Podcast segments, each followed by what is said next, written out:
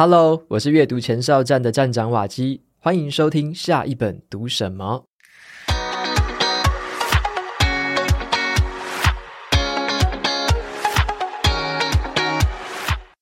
今天我要跟大家分享的这本书叫做《好懂秒懂的财务思维课》。那这本书啊，它就是透过一个深入浅出的方式哦，教我们如何去理解，而且去运用这个财务报表，还有啊，教我们怎么样有效的做一个资源管理。那我觉得这样子一本书啊，它已经把大部分人需要的财务思维全部都写在里面，而且写得很简单易懂。我真的是一口气就读完哦。根本就停不下来。那今天呢，我就邀请到这本书的作者好序列好哥，然后来跟大家聊聊这本书。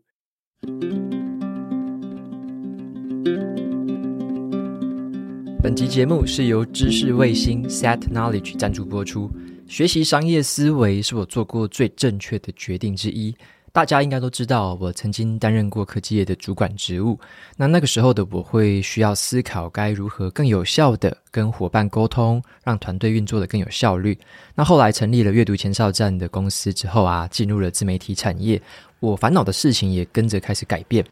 因为我本身并不是商管出身的嘛，所以我首先遇到的最大麻烦就是我看不懂财务报表，还有我该如何更有效地去判断一些市场的趋势，以至于说每次下的决策啊，其实都是攸关我的生计。那为了解决以上的困扰呢，我就开始多方的去涉猎一些财经类的资讯。那我当时就有听过前台积电的财务主管郝旭烈郝哥他的个人财务管理的有声课程哦。那他说的方式就是很白话又很好懂，彻底颠覆了我对于资产跟负债的观念。像是啊，他就加入了一些时机点的元素，好比说一台过时的生产机台，虽然会被归类成是资产，可是呢，在错误的时间点就有机会变成一个赔钱的坏资产。那相反的啊，买一台好车虽然是负债，可是呢，如果你是业务类型的人，这个买好车是有好处的，可以让你更体面，促成更多的交易机会。虽然这台车看起来是一个负债，可是它是可以帮我们生财的好负债。那这次好哥啊，他就推出了一个六十天商管学院的线上课程，分享他这三十年来的商业智慧，还有他多年职场的实战经验。如果你跟我遇过类似的烦恼啊，你可以透过这堂课学到更多专业的知识来解决难题。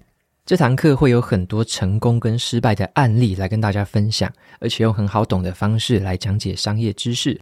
最贴心的是，这堂课还提供了线上讨论区，课后呢，你可以跟老师还有同学提问，交流一些商业判断还有问题解决的决策。九月十七号之前预购有最优惠的早鸟三五折，结账输入专属优惠码 RS 三百，还可以再折抵三百元。有兴趣的朋友，欢迎前往节目资讯栏参考看看哦。那么好哥已经在线上了，我先请他跟来观众朋友们打个招呼。好，大家好，我是郝旭好哥，今天非常开心啊！这个仰慕瓦基已经非常久的时间了，事实上我也是在跟他学习。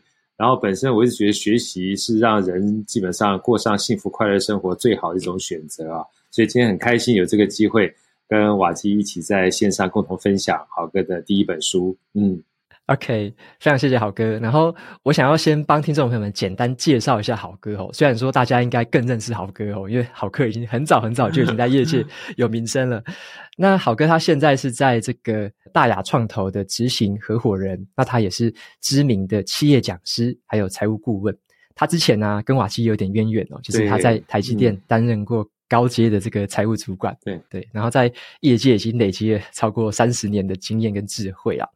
那我这次之所以想要读好哥的这本书哦，是因为我自己啊，在我在创立艺人公司嘛，对，然后今年有报税，我对这个财务报表就有一点点似懂非懂呀。那刚好这本书就是我的有点像救命稻草，让我就可以瞬间的理解说要怎么去解读这些财务报表。所以，首先我第一个问题先请教一下好哥哦，你在书中有提到啊，这个财报。不能只有老板知道，对，就连我们这种普通的小员工，甚至我们一般人都应该试着去看懂，那甚至可以运用这个财务思维去改善自己的生活还有工作。对，那我想要听一下你的建议说，说为什么看懂财报、拥有这个财务思维对一般人来说这么样的重要？嗯，如果没有这个财务思维的话，我们会有什么遇到什么危险或遇到什么风险吗？好，其实就财报而言呢，很多人在听到这两个字的时候都觉得很专业。那事实上，如果我们从来没有学习过财报的话，不要说一般人了啊，就算是初入大学的，或者是进入职场，对财报其实没有接触到的话，损益表、资产负债表跟现金流量表其实也是很陌生的。可是回过头来，每一个人从小到大一定都知道两件事情啊，第一件事情就知道赚钱嘛，第二件事情知道花钱嘛。所以每次我在上课的时候，就一开始问大家说：“哎，大家这个对财报熟不熟悉啊？会不会很害怕啊？”大家说：“嗯，不熟悉，很害怕。”那你们觉得对财务管理了不了解啊？不了解。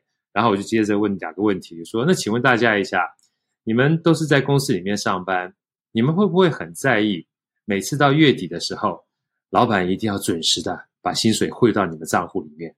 啊，大家说在意啊，在意啊。我说如果你不在意的话，就到我们公司来上班，好不好？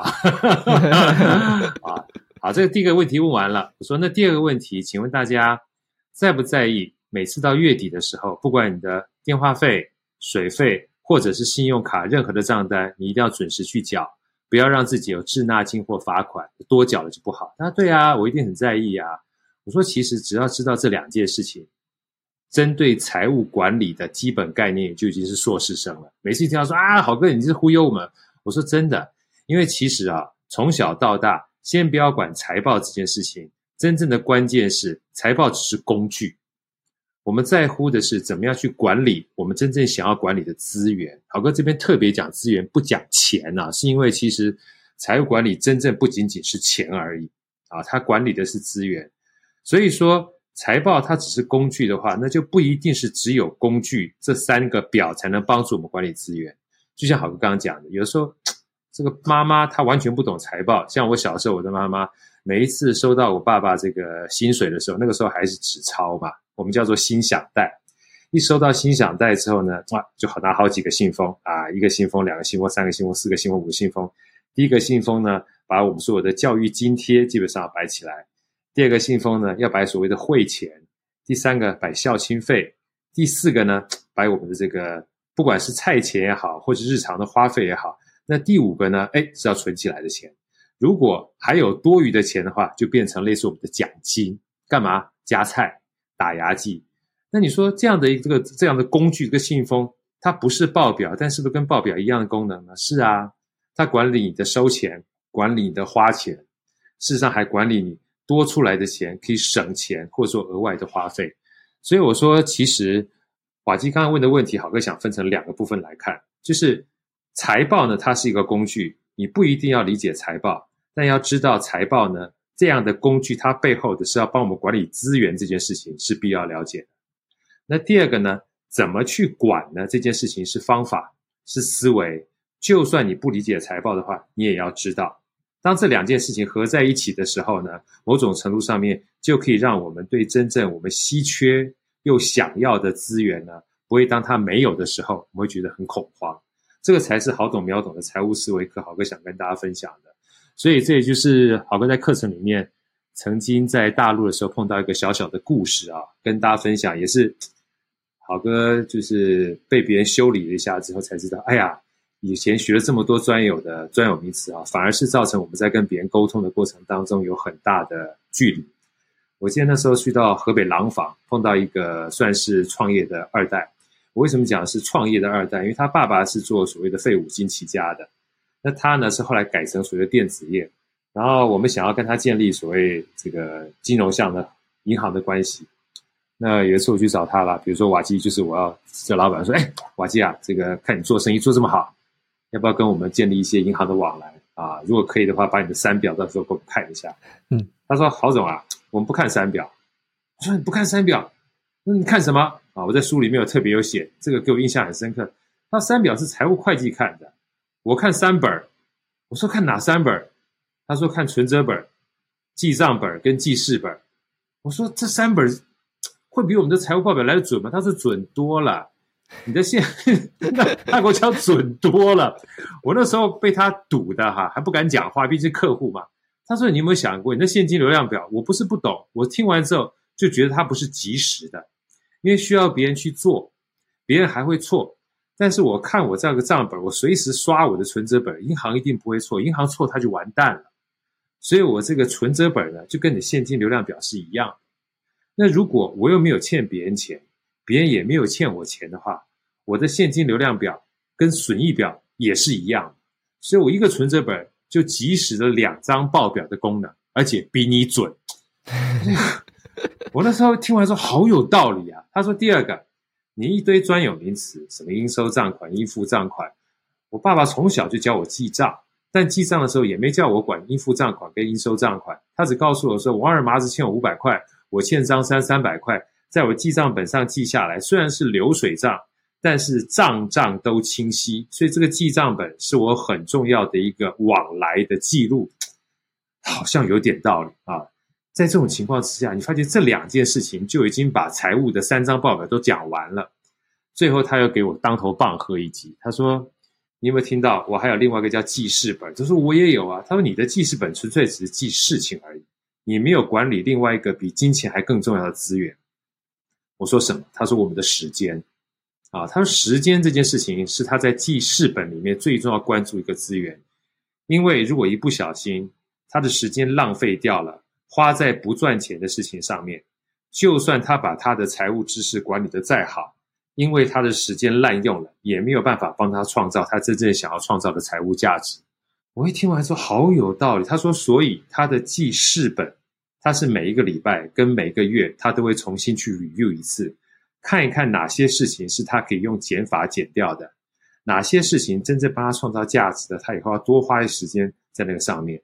所以这就是为什么好哥回到一开始跟瓦基在讲的时候，帮他回答这个问题，就是。学习财务管理或学习财务报表，它真正的关键是学习财务思维，再找到适合你的工具。但真正的目的是要管理我们人生当中最稀缺的资源。而稀缺的资源，如果你没有钱的话，你当然好好管理钱啊，因为你没有钱就活不下去，没办法买东西吃啊。但如果你的时间浪费掉，就更可惜了啊。因为人呢，有两句话是好哥的座右铭啊。我说，金钱或财富有机会越赚越多，但是。时间只会越花越少啊，没有办法，你就一辈子就活这一次嘛哈。所以是，所以时间其实比金钱还稀缺。那如果这样看起来的话，既要管钱，也要管时间，或者是你任何稀缺的资源，只要有了财务思维，有这样的一个想法，更有这样工具，就可以让我们把我们的生命和我们的金钱用在最有价值的事情上面。那回到一开始的问题。既然是这样的一个方式，对自然人很重要，对公司叫法人当然也很重要。因为我们所有啊，就像我这本书里面开头就讲的，我们希望一定要活得下、活得久，还要活得好。那这三个步骤呢，其实个人叫自然人，公司叫法人，很重要的一个阶段性。打个比方说好了，如果今天我们身为一个人啊，你要有水，我阳光、空气、水，水好了。你要喝水，你才能够活得下，所以你要先基本上拥有这个资源，这叫第一步。但是你今天有水喝了，明天还有水喝啊！你要确保资源呢，所以从拥有资源到确保资源，要找到水源地啊，你才一直有水喝啊。但是如果就算找到水源地了，河会干涸掉啊。如果今天完全没有这个这个下雨的话，水一旦没有了，危险啊。所以你要拿着瓦罐啊，挖个小水库啊，把水储存下来啊。叫做累积资源，你才会活得比较好一点，有备无患嘛。所以这三个步骤呢，叫做拥有资源，活得下；确保资源，活得好，活得久；然后累积资源，活得好。这个是个人上面。那如果把水流换成金流，那就叫公司了，对不对？公司的话，你要拥有钱，就是拥有这个钱的资源。你看你要够不够钱，你才能够活得下。因为不够钱的话，坦白讲就倒闭了。但是要一直赚钱，要确保资源是进来，你才能够活得比较久一点点。但真正除了赚钱之外，要存得下啊。如果你没有留下钱来的话，哇，都花光了。很多人问豪哥说：“豪哥，我要存多少钱才够？”我说：“我要赚多少钱才够？”我说：“赚钱哈，你还要确保你家里不会有帮你把钱败掉的人。你要你要留得住钱，所以够不够钱，赚不赚钱，值不值钱。”是我们的活得下、活得久跟活得好的目标的话，刚刚好，它对应的就是我们三张报表，够不够钱看现金流量表，这个赚不赚钱看损益表，然后值不值钱呢看资产负债表。所以把这三表放在后面，理解它的本质之后，我们再来看所谓的财务管理跟资源管理的时候，就不会觉得这么拗口、这么复杂，也可以让我们在活的过程当中比较自在、比较快乐。好，跟你这个例子，我刚刚本来我自己有做笔记，就是你那个 三本的那个例子，是吗？对，非常的精彩，就是对整个把它好像把那个财务思维已经活出来了，变成是完全是自己的，就它完全是已经内化，就是自己的东西，根本就不需要讲那些名词，他就已经在做这件事了，这样子。真的啊，所以我是说，那那一次的故事，其实真的事情啊，让好哥其实很受用，就是高手都在民间。就是不是说我们学到很高，我们就一定比较厉害，真的要谦虚，你知道吗？所以那个大哥后来变成我很好的朋友，说你实在太厉害了，你已经比我还 比我还通了。而且老哥你刚刚还有提到说，像你有提到自然人跟法人这两个身份，因为其实一般像我们上班族以前可能都比较不会。讲到说什么叫法人，我们都会知道说自己是一个自然人，可是对法人好像就会那个距离就很遥远，就会感觉说法人就是公司嘛，然后公司如果是要买他的股票，我们就要看他的财报啊，然后财报又有这么多的名词，会觉得好像有点复杂。但是刚刚好哥你把它转回来说，转到我们自然人的身上，其实也应该要有类似这样子的财务思维。对，那我就想要。切入一个问题，想要跟你请教说，像对我们一般人而言啊，我们在投资自己，应该也是一个就财务思维吧？就是例如说，我们把自然人要让我们这个自然人可以好好的成长，没错，好好的在工作上有更好的能力，对不对？我们要投资自己嘛。那对于像我们可能要花钱买书啊，花钱买线上课程，然后可能会去。听好哥的讲座这样子，那我们要怎么样去看待这件事情的损益？可不可以请好哥稍微帮我们转换，然后说明一下？好，其实如果问我的话，我个人是这样觉得啊，就是投资自己这件事情啊，它本身就只有益没有损。很多人都说：“哎，好哥，我投资的话不是要求回报吗？”嗯，如果纯粹以花钱这件事情角度而言的话，你会觉得要回报。那好哥曾经写过一篇文章啊，因为这篇文章事实上是别人请好哥去演讲的时候，我去思考这个问题的本质。他说怎么样提高自己的身价啊？提高身价。然后我去想什么叫身价？比如说今天瓦基拥有了一千万的房子，然后好哥买了一栋一亿元的房子，我的身价就比他高吗？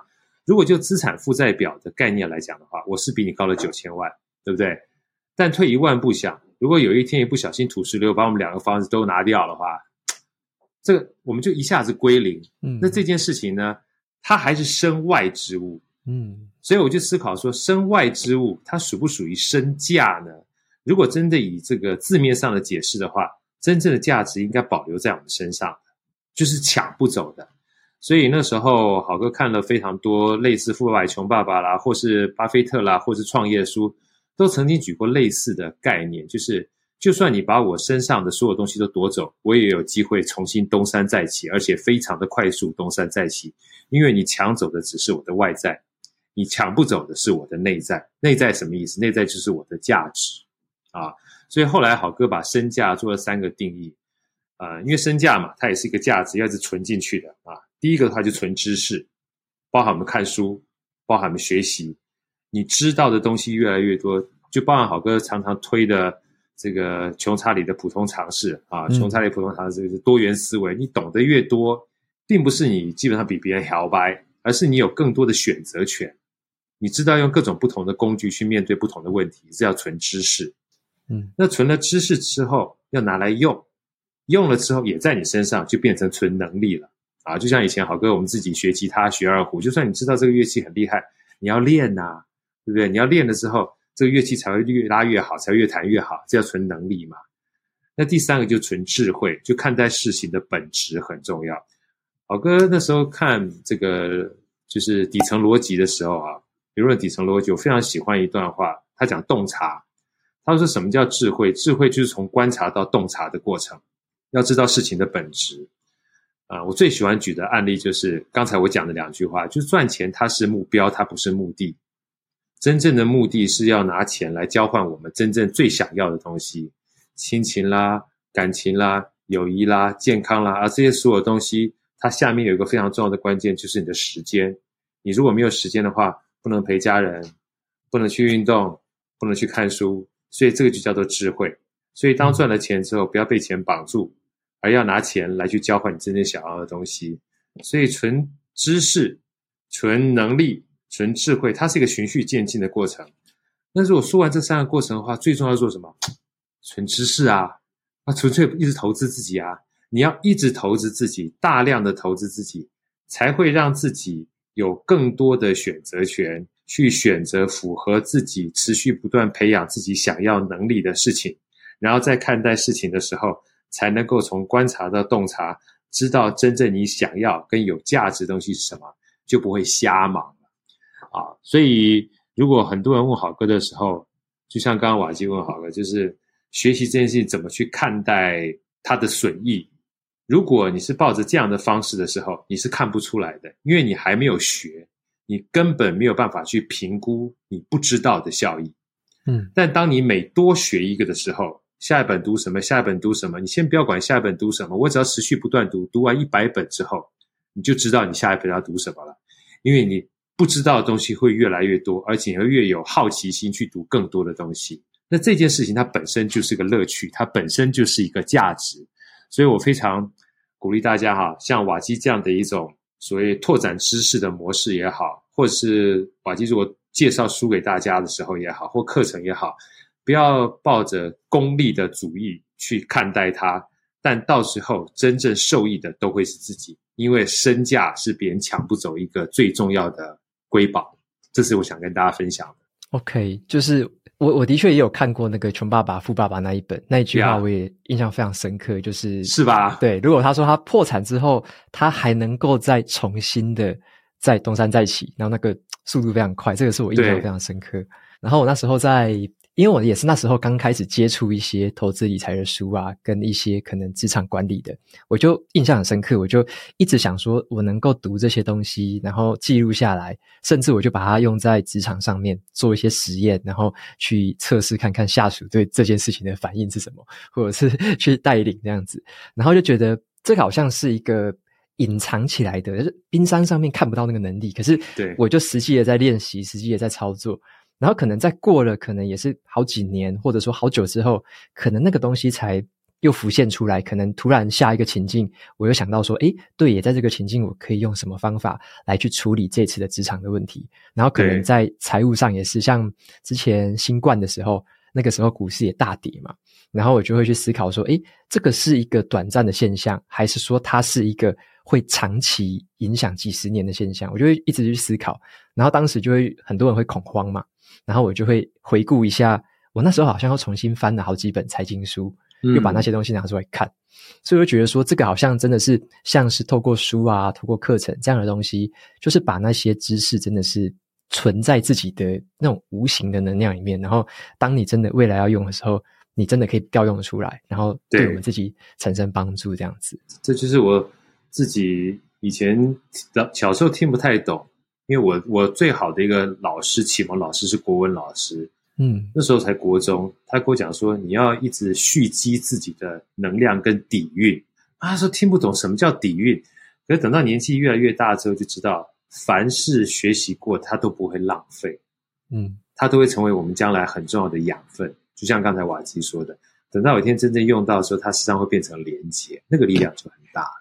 OK，诶，好哥，那我接下来刚刚我们谈的是损益嘛，然后我想要请教你的第二个是那个资产负债表这一章。好啊，好啊，好。对，因为你的书里面我有看到说，你有把它分成就是有资产、有负债，然后甚至还有一个叫做股东的权益嘛。是的。那你书里面也有提到一些观点，像是说你会认为可能某一些资产是可能好的资产或坏的资产。那有些负债是好的负债或坏的负债，那想要请教一下好哥，说我们平常人要怎么去理解这个资产负债表的观念，然后怎么样做出一个可能比较好的资产的选择，或者比较好的一个负债的选择？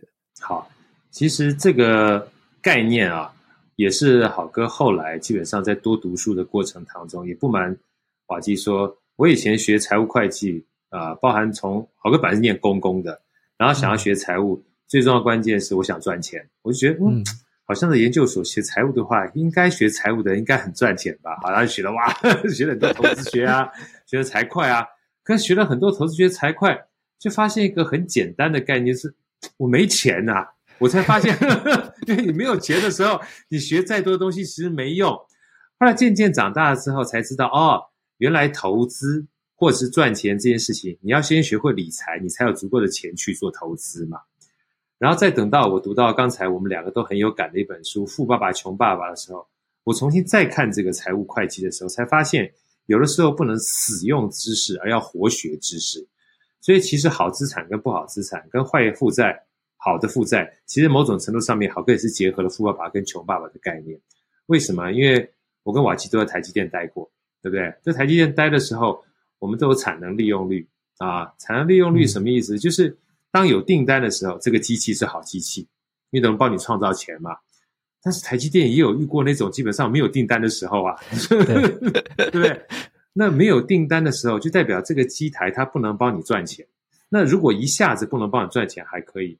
那如果这个机台长年累月没有办法帮你赚钱，你还要给他空间去放这个机台，你还要帮他维修，你还要找人去管他，你只帮他花钱，不让他赚钱。那我每次说到这边的时候，问大家说，那这个机台到底是好资产还不好资产？说完之后，大家说，哎，这个资产好像不好资产。对呀，所以资产是拿来赚钱的。但是当资产不能帮你赚钱的时候，它就不是个好资产了。倒不是说它变成他想要做不好资产，是没办法。就包含我们的员工，每个人都说：“哎，员工是公司的资产。”那我就问大家了：那如果是这样的话，为什么有些公司会把员工给裁员呢？对不对？而且裁掉的不一定是能力不好的人呢。一样啊。如果今天像在疫情的过程当中，很多公司要裁员，并不是因为员工的能力不好，是因为公司养不起了。因为在短时间之内，员工没有办法带来比他薪水还更正向的现金流，啊，不得不为就把他裁掉了。我说的这几个例子呢，最后就带到这个《富爸爸穷爸爸》，因为《富爸爸穷爸爸》罗伯特清崎哦很有趣，他写这本书的时候虽然是大人，但是他的角色在这本书里是个九岁的孩子，而这个富爸爸呢是他同学的爸爸，传递他很多财务概念。那大家想想看一下，一个大人。要传递财务观念给小孩子，他就不能文绉绉讲专有名词啊。所以那时候他就跟他们这两个小孩解释什么叫资产，什么叫负债。我一听完之后，我就记在脑袋里面。我说解释的真好。他说资产呢、啊，就是当你拥有一个东西之后，他会把现金流或现金从其他的地方放到你口袋里，叫资产。那什么叫负债呢？负债就是会把你口袋的钱掏出去的，就叫负债。所以想变成一个有钱人呢，你就要有很多的资产，也就是现金流会自己跑进来。那如果说你要变成一个穷人的话呢，你就会有很多负债，把你口袋的钱一直掏出去。那我们最怕什么呢？哦，这句话很关键。我们最怕呢，会拥有很多看起来像是资产，但是实际上是负债的东西。哇，这句给我好大的一个叫做意涵跟震撼。他说什么叫做看起来是资产，但实际上是负债呢？就是挂在资产负债表上是资产。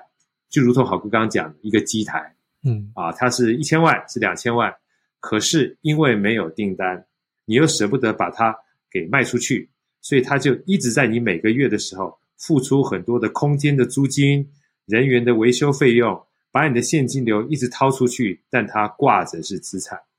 所以说到这边，大家就能够理解啊，资产跟负债它不是一个固定的概念。如果就好哥以现金流的概念而言的话，我们真正希望的是。我们拥有一个资产，它能够持续不断帮你创造正向现金流的，这就是好资产。如果它短时间之内不能帮你创造现金流，但是长期还可以的，你还可以忍一时之痛让它存在。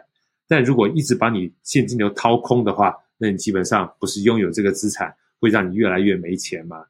反向来看，就算是一个负债，如果今天好哥去借钱，我借钱呢，只是去吃喝玩乐，没有办法创造产值的话。啊，比如借了一百万，哇，花光了。但呢，过了一年之后呢，我这一百万既然借的，我要还呐、啊。除了要还之外，还要付利息啊，对不对？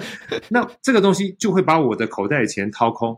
但反过来，我借了一百万之后是去做生意的，做生意之后去投资的。我们买了资产赚钱之后呢，如果利息是两 percent 或三 percent，但他每一年帮我创造的报酬呢，比如是五 percent。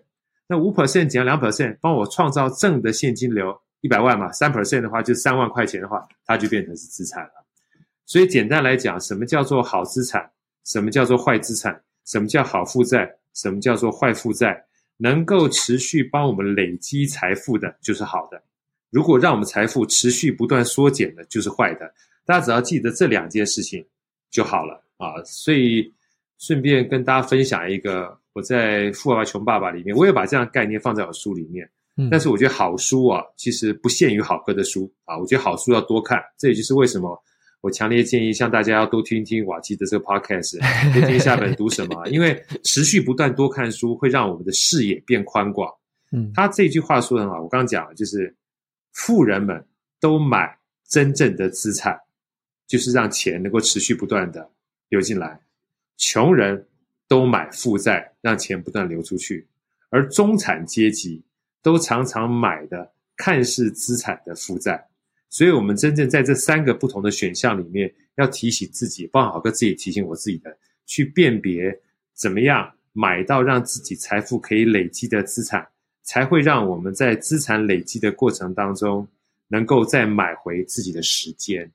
时间最贵，这才是好哥，呃，鼓励大家在学习财务管理的时候呢，能看到这个底层的逻辑跟本质，我们就知道说，嗯，有的时候不要局限在财务管理的这些专有名词上面，看到它的本质，才能够真的帮我们过好好的生活。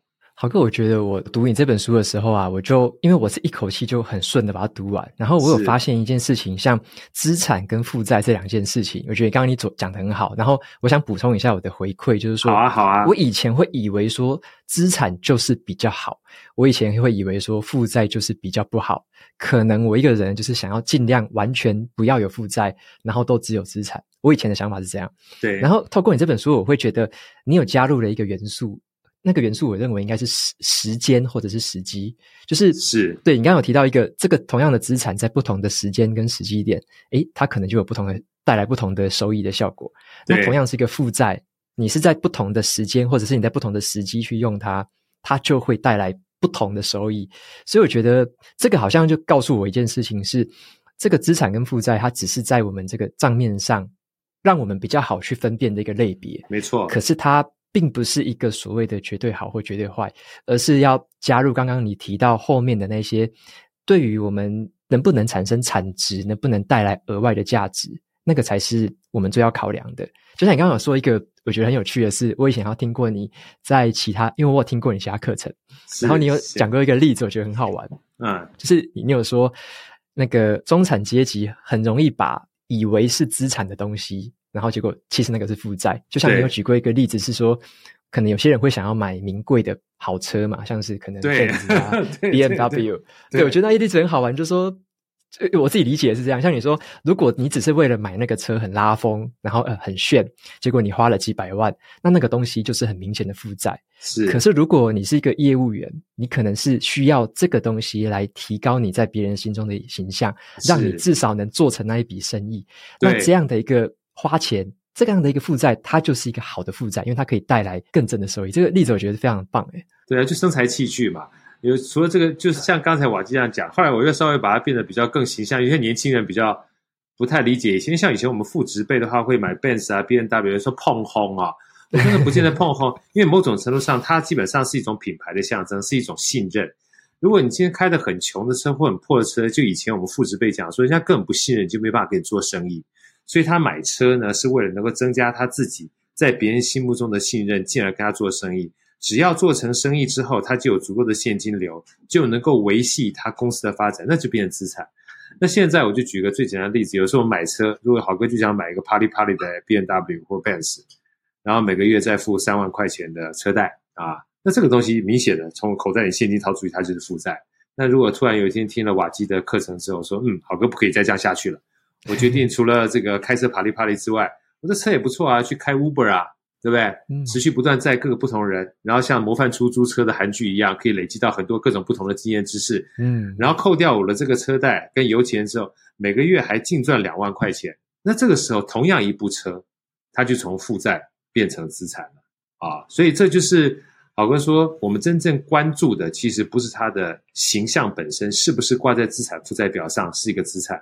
或是挂着负债，而是它有没有帮我们创造连续的价值这件事情。如果大家比较理解的话，就回到刚才这个瓦基最后做个很好的结论，它它会随着时间而变的。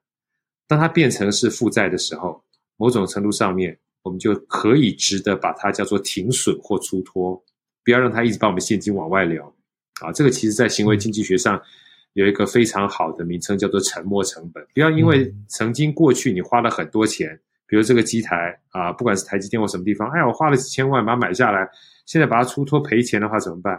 你赔钱那个都叫做过去的成本。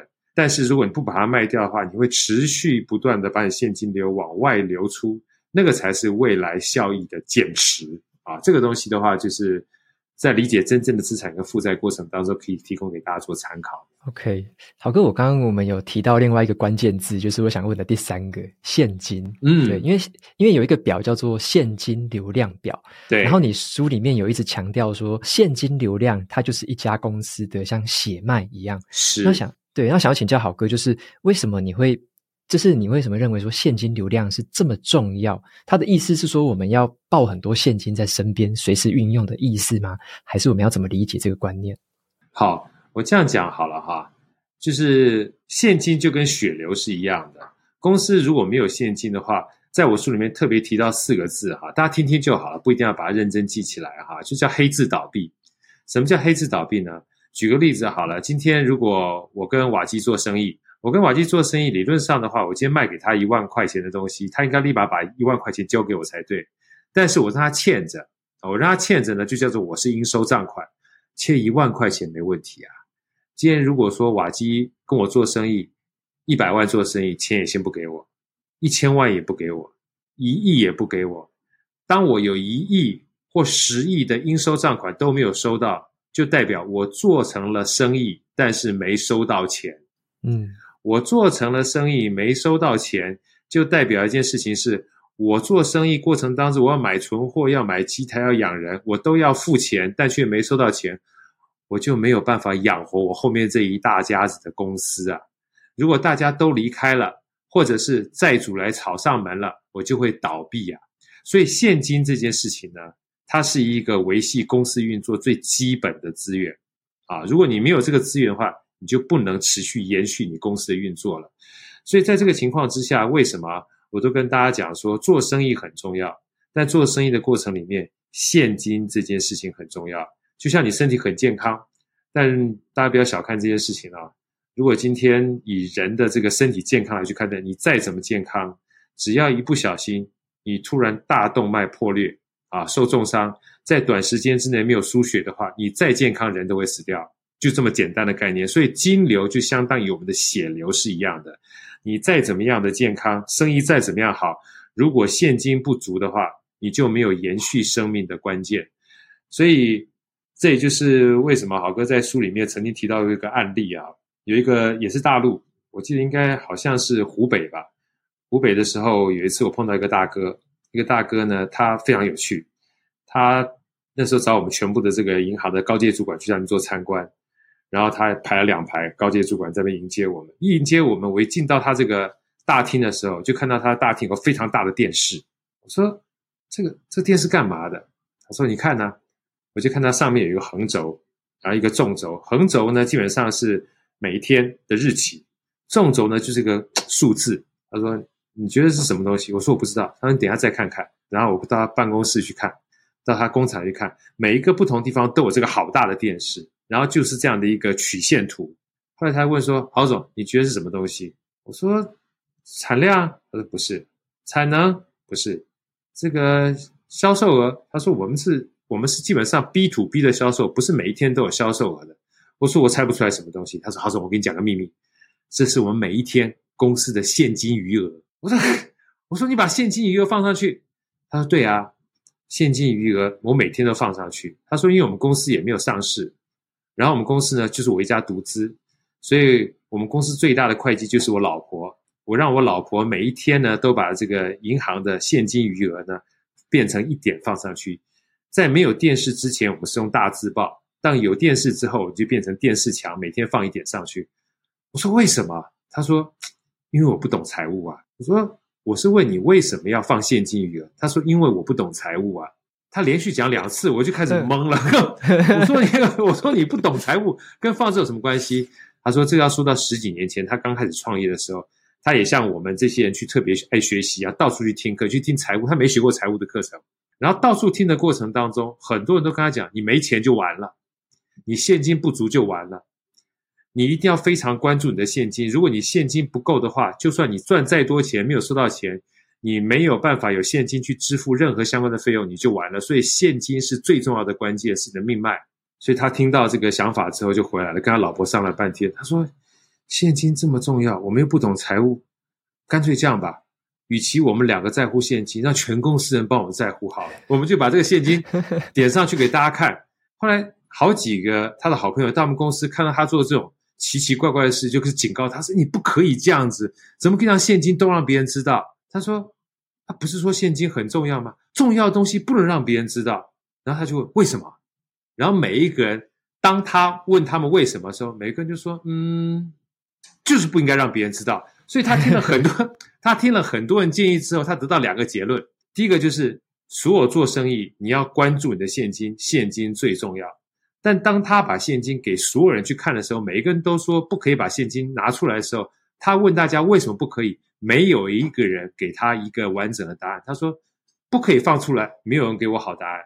但现金很重要，大家都知道，那我就干脆把它放出来就好。”所以他说很难想象，很多在管理上面讲说共同目标，共同目标是一个公司里面最重要的关键。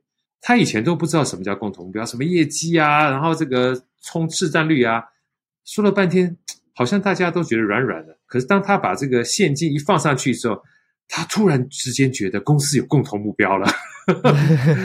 每一次这个现金流是往上走的时候，大家就很开心。有人就会开始请大家吃什么下午茶，什么东西。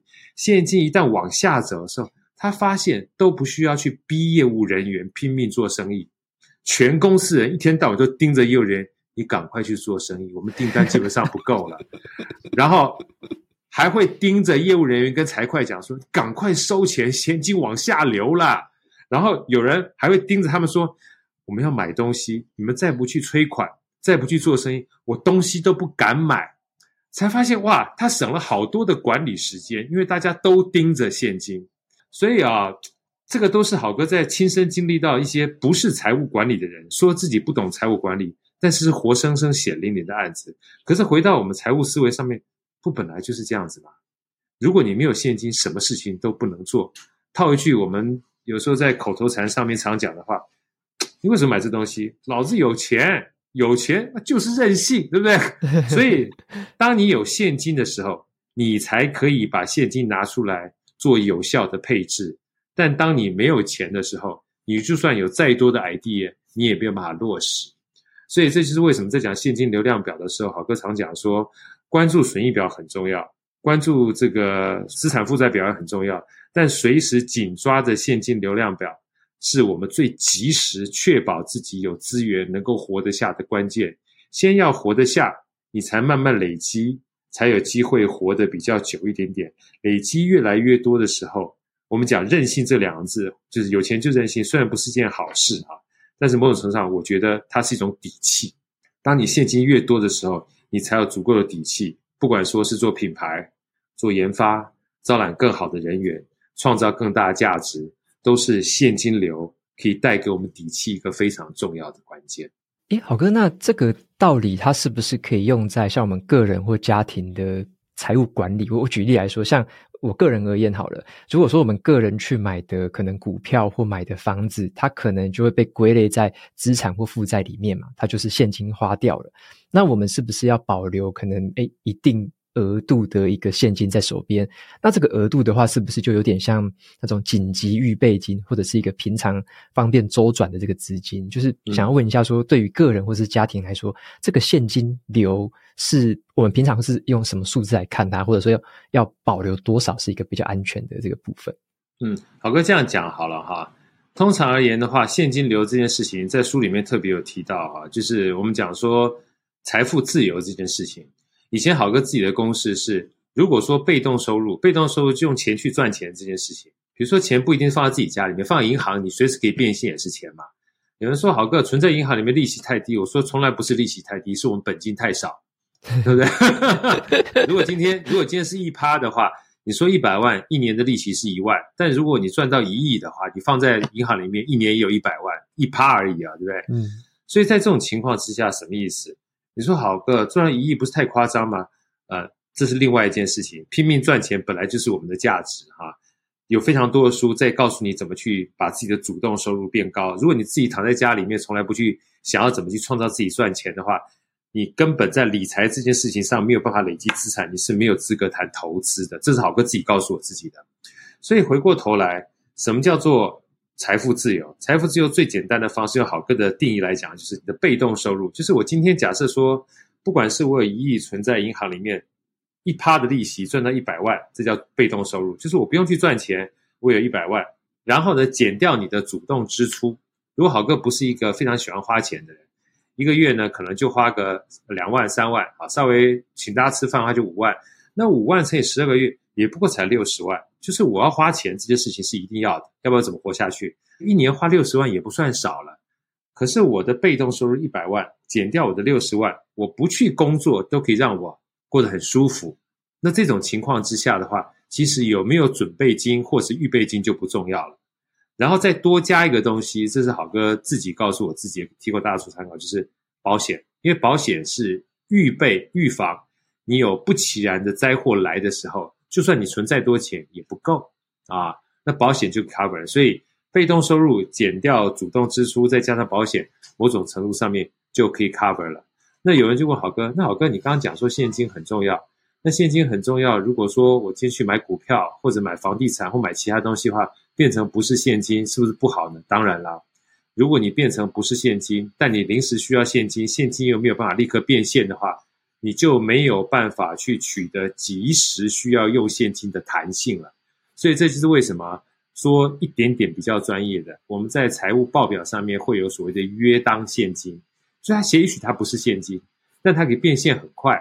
比如今天你买一张台积电的股票啊，今天五百块钱，明天六百块钱，你想要卖就可以卖，就算今天五百块钱，明天四百块钱，你也一样想卖就可以卖，只是一个赚一个赔而已，所以它变现可以很快。可是你是要买房子的话，你就没有办法今天卖了啊，明就是今天买了之后，明天立刻可以卖，除非它很抢手。所以约当现金呢，简单讲三个字：变现性。这件事情要考量在里面。如果你变现很快的话，某种程度上面就可以当做是你的现金的族群。但当现金的族群这件事情不是关键，而是这个现金呢，有没有机会它为你创造被动收入这件事情。才重要。那什么叫被动收入？好哥有时候跟大家开玩笑讲，就税后收入，不是缴税的税，就睡觉之后还会有收入，哇，很开心。因为让钱来赚钱，才是我们透过钱去帮我们创造价值最重要的关键。要不然今天我们只要打工上班赚钱，还是用生命去赚钱嘛？但如果你其实是用钱来赚钱的话，像我刚刚讲的，被动收入，如果说一年，呃，可以有一百万的话，你今天就算不用去上班，你也可以有自己的时间。比如来上瓦基的下本读什么啦，然后跟着瓦基一起去玩玩啦，或看自己的书啊，你就有更多的时间去增加自己的价值。时间不是拿来耍费用的，时间是拿来放在自己想要放的地方用的。因为很多的时候，我们上班最常喜欢讲的一句话就是：“哎，我太忙了，没时间。”如果你没有，对 不对？因为你没有时间的话，你就啥事都不能干了。所以赚钱呢，要存下来，它最重要的目的。对好哥而言的话，我是要买回自己人生的主导权，啊，这个才是好哥想跟大家分享的。现金每一个人都不一样，要保留在身旁的也不一样多，不一定别人基本上要保留一半你就保留一半，因为比如说今天你一个月只赚三万块钱的时候，你可能存下百分之十，每个月存三千就可以了。但如果今天瓦基他一个月赚的是三十万，对不对？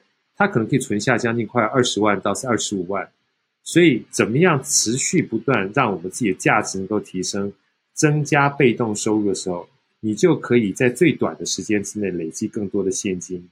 当你现金越多的时候，你才有更多的时间去读更多的知识，去知道怎么样把现金放在又安全的地方，又可以创造价值的地方。你就不用一天到晚要为了五斗米折腰，可以透过现金去帮你创造被动收入。你又可以有更多的时间去创造自己的价值，它就变成一个良性循环。嗯啊，所以这也就是什么好哥在书里面特别告诉大家的，就是财务目标啊，从三表里面可以看到有三个不同的进程，除了够不够钱、赚不赚钱、值不值钱之外，有另外一个很重要关键是，首先要赚得到钱，不管是工作也好或投资，一定要赚得到钱。巴菲特的雪球也特别提醒大家，投资啊，千万不要把它当投机。你一定要不能亏钱，不能亏钱，不能亏钱，要赚得到钱，因为赚得到钱，钱才会累积。第二个，一定要收得到钱，收得到钱才是真正赚得到钱。所以跟别人做生意的时候，你要在乎收钱的时间要很快。而第三个更重要，要留得住钱，不要一旦有钱之后就大手大脚的把它花出去了。你一旦花出去之后，你就没有办法累积足够的资金去帮你创造被动收入。所以赚得到钱，收得到钱，留得住钱。就会让我们在现金持续不断这个水涨船高的过程当中，不是只有安全感越来越高，而是你可以换回自己的时间越来越多。谢谢好哥跟我的分享，我觉得大家在听的过程，我应该都会跟我有一样的感受，就是好哥的举例是非常的好懂。而且就是，就真的就是白话文，你不会听到好哥说太专有艰深的名字，然后绕来绕去。好哥就是直接的告诉你，用生活的这个例子，直接告诉我们去理解这件事情。然后就像我刚刚有跟好哥提到的是，我自己有听过蛮多你的有声课程，收获非常多。谢谢，感谢。对，然后最近你也要推出一个线上课程啊，叫做是六十天的商管学院。对，那你正在募资当中啦，我想要特别请。对，特别请教你一下说，为什么你会想要推出这个六十天商管学院的课程？那这个课程跟你以前像写过的这些书啊，或者是诶以前你曾经教过的东西，它有什么不同的地方？还是说它有什么更让我们可以一次学会的一个一个什么样的宝物？这样？嗯，好，其实呢，坦白讲啊，呃，就像财务，财务很重要。那每一次在上财务课程的时候，好哥也都会再多带一点财务的概念，因为通常。呃，我们学的三表，就像好哥刚刚跟大家分享，学的三表，学了三表不会让我变有钱的，因为你还是要去赚钱。所以学三表不是帮助你去赚钱的，学了三表是告诉你一个赚钱的方向。但回过头来，如果你不会赚钱的话，就算你知道三表也没有用。所以我常讲说，财务思维或财务概念啊，它就像我们去医院去做这个体检表是一样。你看到了一堆红字，知道自己不健康，真正的关键是这些不健康的红字不会帮助你变健康。你要再往前去找让自己健康的方式，所以财务这件事情呢，基本上是一个数字，但真的会让财务数字变得好看呢，是影响财务数字后面的运营或者是商业模式。所以商业模式或商业思维是财务的前面，而财务呢，基本上是在商业模式确定之后，它持续不断在面对竞争的环境当中，你不是有个商业模式，你就不会，你就基本躺着干了。啊，因为就像我们从来没有预期到我们会有 COVID-19，也从来没有预期到会有俄乌战争。如果今天你是做一个农产品进口的，或是你需要小麦当做原物料做做面包的，那原物料一旦涨得非常非常厉害的时候，你是不是除了涨价之外，还有其他的方式去进行你在商业模式当中可以赚钱的这一块，对不对？所以商业模式呢，跟关关难过关关过，类似这种底层逻辑的架构。基本上都是在财务环节之上，而财务呢，是每一天基本上都要看这个数字，知道哪些可以做调整，然后再回到运营，它才会变成一个完整的循环。所以，包括好哥以前在这个台积电，后来到立晶半导体，后来到了这个淡马锡之后，所谓管理，它基本上是一个循环的过程，就从商业模式到了解你提供什么的价值服务，然后接下来到运营过程当中，你怎么透过运营呢？去针对它的数字提出完整跟逻辑的方案，方案呢再去执行，执行就类似专案管理跟专案计划。所以，包含豪哥在讲专案管理的时候，我说专案管理就是一个关关难过关关过的过程。然后到最后，财务数字出来就是我们成绩单，成绩单回过头来再去修正我们的商业模式，这才是一个完整的商业思维的循环。所以上了这么多年的企业内训课，其实也只不过是整理了我们过去在企业当中的真正验证的事情。嗯，所以这就是后来很多在上课的同学们都跟好哥讲说，好哥有的时候上你的课，好像上财务不仅是上财务，上商业模式不仅是上商业模式。我说对，其实你如果真问好哥的话，好哥也是奉行这个穷查理的普通常识的多元思维的概念，从来没有一个知识它是单独存在的，它基本上就是一个连接的过程，是一个触类旁通。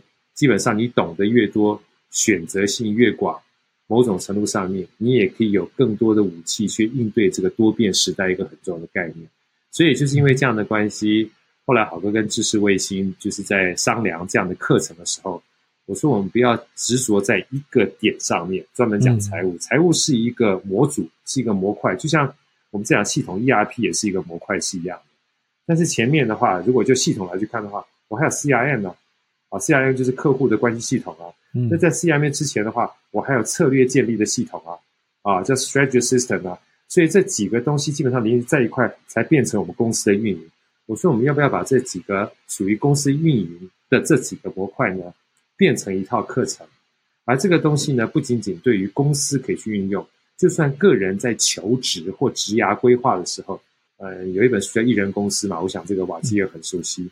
他就是把每一个人当成是一家公司在经营的时候，你怎么样在日新月异的过程当中，把自己的价值持续不断提升。就像我讲说，读书某种程度上就是 R&D 是一样，你让自己持续不断创造价值，你才可以在单位时间之内提供给别人不一样的服务，获取更高的收入。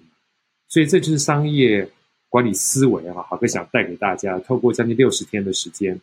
每天早上大概就十二分钟、十五分钟，一杯咖啡的时间，跟着好哥一起从商业的价值主张、商业的模式，然后接下来呢，包含我们只要去怎么去进行整个商业模式，从思就是想法的开始到实际上运作。因为我说想都是问题，做都是答案，没有一开始基本上就是会成功的。透过思考，然后开始执行，就类似于专案管理。那在走的过程当中，你一定会碰到一些问题，就是问题分析与解决，也是包含好哥最近一本书《赢在逻辑思考力》主要告诉大家的，所有的逻辑不会朝着你想要的方向持续不断进行，都不会出错的，错没有关系，错只不过是做修正，然后到最后呢，得到的财务数字就算不如预期，就算超乎预期，也只不过是得到一个结果，再重新去看一看我们当初想要的目标是不是我们想要的，那持续不断往下走。它就是一个完整的商业模式。一旦变习惯之后，某种程度上面，它就是你生活的一部分啊。这也就是好哥想跟大家分享这堂课程呢，不仅在个人上面，或在公司上面，我相信应该会对大家在职场、在晋升、在创业，甚至未来如果有机会再给小孩这些职场的建议的时候，不会太执着在某些特定的领域，而能够有更广阔的选择。可是我发现说，像你刚刚有提到那个商业思维啊，就是因为我我会以为说，好像商管跟我们普通人有点遥远哦。普通人就觉得，诶，我就是上班领薪水，上班领薪水。可是当我们去了解到商管，甚至我们进一步去了解商业模式之后啊，其实对我们自己的你说职业规划也好，对我们工作的定位的设定，甚至如果说我们要带人，对团队的安排。都会有很大的帮助，这个是我很切身的感受。对对，然后像我发现说，哎，你课程里面是不是有提到，像是说，诶，怎么样在团队的一个运作，或者说我发现你有提到更多关于行为的，就是财务前面有商业嘛，商业又有一些。营运的一些动作、一些行为，那课程里面好像也有提到这边，就是我在猜说，是不是大家可以从这里面也可以学到说，怎么样把它用在我们的工作上面去做一些决策，或者说用在我们可能在领导、可能在跟人家共事的时候，可以帮助我们的决策或沟通做得更顺畅。想听一下有没有这些部分的？有，像刚才我们讲说。就像专案管理，很多人都好不好讲说：“哎呀，我对事不对人。”我不知道瓦基以前在工作上面有没有听过这句话。我以前觉得好有，我觉得好懂好好有道理。一开始觉得好有道理，说：“哎呀，我们哎，这个瓦基，你相信我，我这个人做事啊，对事不对，你不要太在乎。”我一开始觉得好有道理，后来等长大之后，我说胡说八道，什么有道理？我说什么叫对事不对人？事是人做的，你都不在乎，我怎么可以在乎你？对不对？对。所以人同此心，心同此理。如果你对事不对人的话，坦白讲，你相信我，因为你不对人，所以人不会帮你做事。嗯，所以像在这里面，好哥简单举个例子哈，在整个团队里面，以前我们都讲说，人基本上很重要，但人重要在什么地方呢？通常我们讲人很重要的时候，是讲他的能力。包含我们讲说这个去面试啊，都是能力，但真正的关键是意愿。嗯，他如果没有意愿，不愿意做的话，他基本上再怎么有能力，他也不愿意表现出来。而就算有能力跟意愿。回过头来，今天我在瓦基的公司做事，跟我在另外一家公司做事，同样一个好歌，可能会有完全不同的表现，因为跟合作的人不一样，这叫做默契，对不对？嗯、所以为什么有些人在 A 公司做得很好，到了 B 公司不好，不对盘儿啊啊！嗯、像这些某种程度上面都是团队里面很重要的一个要素，所以包含很多的这个书本，像好哥在这个课程里面会特别提到一些呃延伸的一些阅读，像《零规则》啦，这个《戴菲文化手册》啦。里面都会提到，就是人这件事情呢，是我们在管理的过程当中花时间最多，但是通常会被忽略掉的一件事情。而这件事情呢，包含现在目前在激励理论里面也开始做一些变动。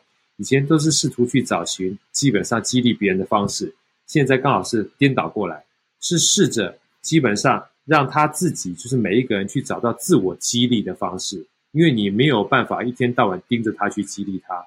真正持续不断跟他在一起的只有他自己。那怎么样才可以让他找到自我激励的方式呢？他最简单的两个字就匹配，这也就在好歌书里面跟课程上面特别会提到的。那另外呢，公司啊，某种程度上面，我们讲说公司文化，套一句好哥非常喜欢的一个《道德经》的老师叫做韩鹏杰老师，他说文化文化，什么叫做文化？文化基本上就是以前的古时候叫做文字，透过文字来进行教化。所以团队之间不要小看啊，每一天早上，如果说你都跟别人能够早安问好，跟没有早安问好，这就是两个不同的公司的文化。每一天说了早安，跟看到你转头就走，看起来基本上只是一个小小的招呼，但是拉近彼此之间一个很重要的关键。所以那天好哥特别这个访问吴宝春，这个做面包的大师，他就跟好哥讲说，你很难想象一开始他推行这个早安问好的工作的时候。大家都觉得很无稽之谈，但推行久了之后，发觉每一个人早上开始来上班的时候，从原来的臭脸都变成笑脸，因为大家都向你道早安的时候，你心情自然就会好。微笑是对别人最好的一个投资，所以像这种东西，某种程度上面都是一些很小的小会，但是在管理上面，我们现在包含我们在讲管理丛书，都没有人在讲这些小会。而这些小会却都是促进团队呢生产力大增的一些简单叫做会而不废的事情啊，也是管理的一个本质。所以用个简单的结论，就是在人这件事情上面要讲 common goal，除了好哥刚前面讲的现金流这个概念，打蛇打七寸哈，真正找出这个 common goal 就共同目标，你讲喊半天 common goal 还重要之外呢，呃，最重要的关键是不仅对事，更要对人。在乎事，更要在乎人。这件事情里面会好哥会有非常多的这些琢磨跟大家做分享。OK，感谢好哥今天的分享，真的从你身上真的学到很多，挖到非常多的宝。不敢，不敢。对啊，那如果说我的听众朋友们想要追踪到更多好哥的资讯，可以到哪些地方找到你呢？也帮我们介绍一下。好啊，好哥的话，我自己的粉砖呢叫 FB 叫好序列啊，英文叫 Caesar 啊，好序列 Caesar。然后我个人的这个 FB 呢，就叫做 Caesar，C A E C A E S A R，然后后面英文是 H O。那我的 IG 的话叫做 Caesar Hao Official，就打 Caesar Hao 就可以找得到了。那当然最重要的话，还是呃诚挚邀请大家啊来这个跟知识微信一块合作的这场商业思维的管理大课啊，六十天，呃每天早上一杯咖啡的时间，跟好哥一起共学。我相信经过六十天之后，一定会让我们有不同的思维。不同美好的生活，不仅在工作上面，包含自己的生活上面。非常谢谢瓦基，谢谢大家。OK，好，跟你这些资讯，我就帮你都整理在节目资讯栏里面，然后让有兴趣的朋友就可以直接去参考。感谢您。OK，那节目到这边就进到了尾声。如果大家喜欢今天的内容，欢迎订阅下一本读什么，然后也可以订阅我的免费电子报，每周都收到最新的读书心得，还有好书金句。我们就下次再见喽，拜拜，拜拜。